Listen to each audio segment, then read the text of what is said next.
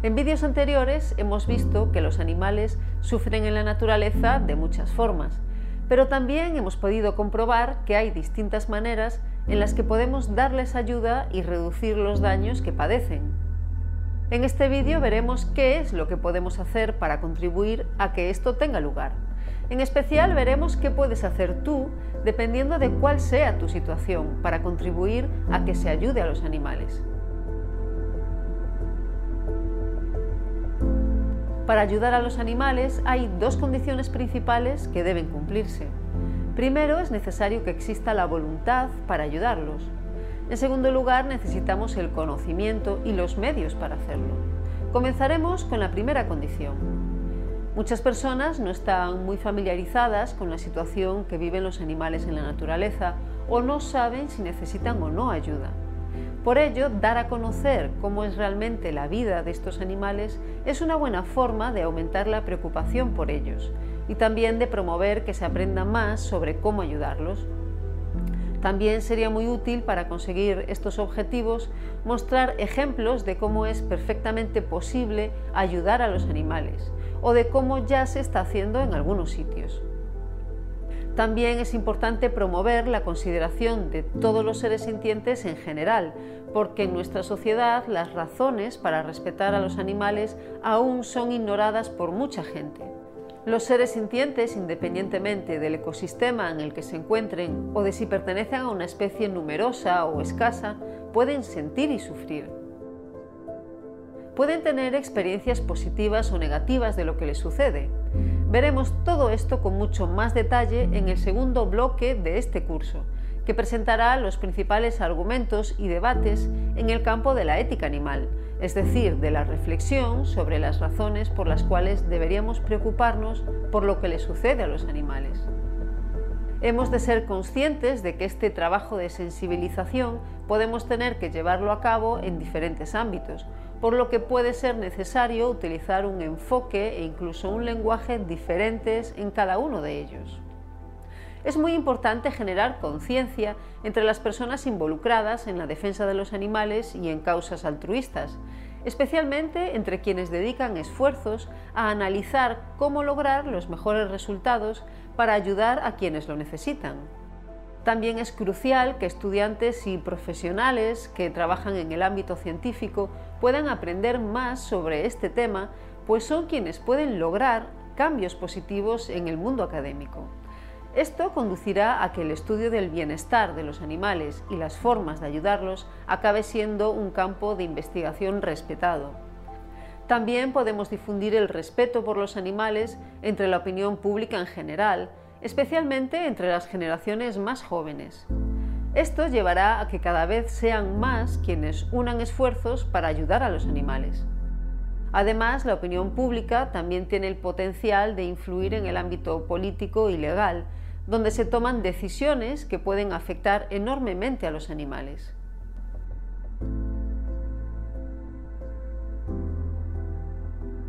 Además, obtener más conocimiento es crucial para aprender a cómo ayudar mejor a los animales. En biología se estudian entidades como poblaciones, especies y ecosistemas, pero no hay razón para que las personas que trabajan en este ámbito no se preocupen por los animales en tanto que individuos sintientes. Hay objetivos muy diferentes que se pueden tratar de alcanzar con el conocimiento adquirido en esta disciplina. Por ello es importante distinguir entre los objetivos y la ciencia misma. Por ejemplo, no hace mucho tiempo esta ciencia se aplicaba solo para promover los intereses humanos. Actualmente es más común que sea aplicada para promover objetivos ecologistas. Sin embargo, este conocimiento también se puede aplicar con otro objetivo, para ayudar a los animales sintientes. Además, hay un número creciente de casos en los que realmente se aplica para esto último, por lo que debemos fomentar esta tendencia. En el tercer bloque de este curso evaluaremos cómo se puede avanzar en el ámbito científico para promover el interés sobre el bienestar de los animales en la naturaleza.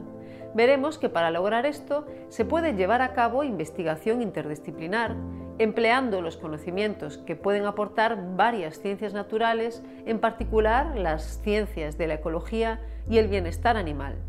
Esto nos permite examinar el sufrimiento de los animales y los factores de los que depende. Un nombre que se ha utilizado para este estudio es biología del bienestar. Explicaremos en qué consiste este trabajo en los vídeos finales del curso.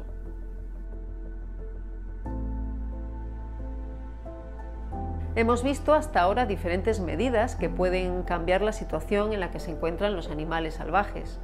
Pero ahora veremos algo más específico. ¿Qué cosas puede estar en tu mano para conseguirlo? Cualquier persona puede jugar un papel clave a favor de los animales, dependiendo de la situación en la que se encuentre. Quienes apoyan una causa a menudo centran sus esfuerzos en explicar cómo lo que hacemos puede perjudicar a los demás, en el caso de los animales, por ejemplo, se puede cuestionar el consumo de productos de la explotación animal porque causa daños a los animales. En el resto de este vídeo lo que vamos a hacer es una propuesta en positivo. Nos centraremos no en lo que podemos hacer para no dañar a los animales, sino en lo que podemos hacer activamente a su favor. Por supuesto, hay quienes tienen la posibilidad de ayudar directamente a los animales salvajes. En esos casos resulta muy conveniente difundir estas acciones para dar ejemplo de cómo ayudar y reforzar una ética de preocupación por los demás animales. Pero aunque como muchas otras personas no tengas la oportunidad de ayudar a los animales de forma directa, hay algunas formas simples en las que todo el mundo puede ayudar, incluso si tenemos muy poco tiempo. Por ejemplo, podemos difundir información sobre la situación de los animales en la naturaleza y las formas en que podemos ayudarlos. Una manera de hacerlo es compartiendo información online, especialmente en las redes sociales. Para ello te invitamos a seguir a Ética Animal en redes sociales o a otras organizaciones que trabajan en este mismo campo y a compartir nuestras publicaciones, así como invitar a otras personas a hacer lo mismo. También se puede ayudar haciendo trabajo voluntario o donaciones a estas organizaciones. En otras palabras, se puede colaborar con la defensa de los animales salvajes de la misma manera que habitualmente hacemos con otras causas. Algunas personas pueden colaborar de forma más específica gracias a su experiencia profesional o habilidades, contribuyendo a que las organizaciones que defienden a los animales puedan trabajar de manera más efectiva. Asimismo, quienes trabajan en campos concretos como el derecho, la política o la administración pueden facilitar que se tengan en cuenta los intereses de los animales en las decisiones importantes que los afectan. Desde el ámbito de la educación se puede ayudar a difundir la preocupación por los animales salvajes entre el estudiantado y las figuras públicas también pueden ayudar a dar más visibilidad al problema. Pero estas son solo algunas formas posibles de ayudar desde el ámbito laboral. Hay muchas más dependiendo de la experiencia profesional u otros factores que tenga cada persona. Si eres estudiante o trabajas en el mundo académico, también puedes ayudar a promover el interés sobre este tema en tu escuela o en tu universidad. Esto se puede hacer, por ejemplo, organizando eventos como charlas o seminarios. Además, si trabajas en el ámbito de la investigación, podrías considerar especializarte en áreas de trabajo directamente relevantes para el sufrimiento de los animales en la naturaleza.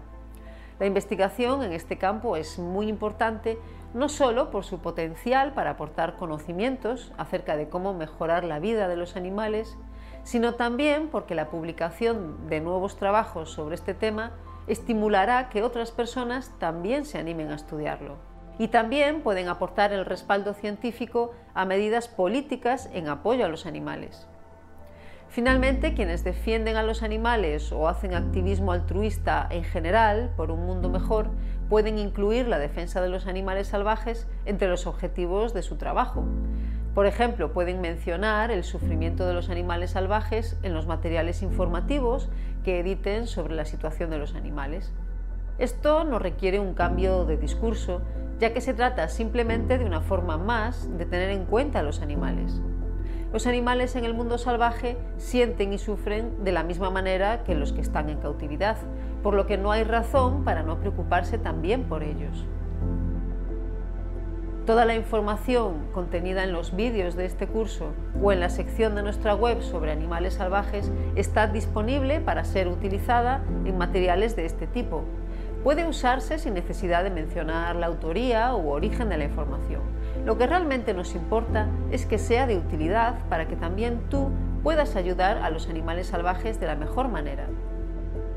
Si en tu organización te gustaría disponer de alguna sugerencia o idea sobre qué tipo de trabajo podrías hacer para ayudar a los animales salvajes, o quieres aprender más sobre el sufrimiento de los animales salvajes, puedes contactarnos y trataremos de ayudarte.